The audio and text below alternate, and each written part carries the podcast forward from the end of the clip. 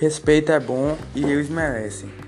Afinal, crescer e viver em contextos diferentes faz com que os jovens e idosos achem que não tem nada a ver um com os outros.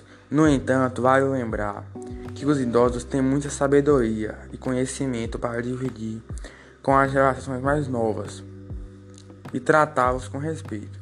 Somente deveria ser um hábito comum.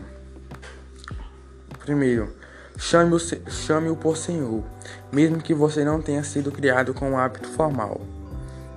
Segundo, ofereça ajuda, pois eles perdem força física, equilíbrio e agilidade quando envelhecem.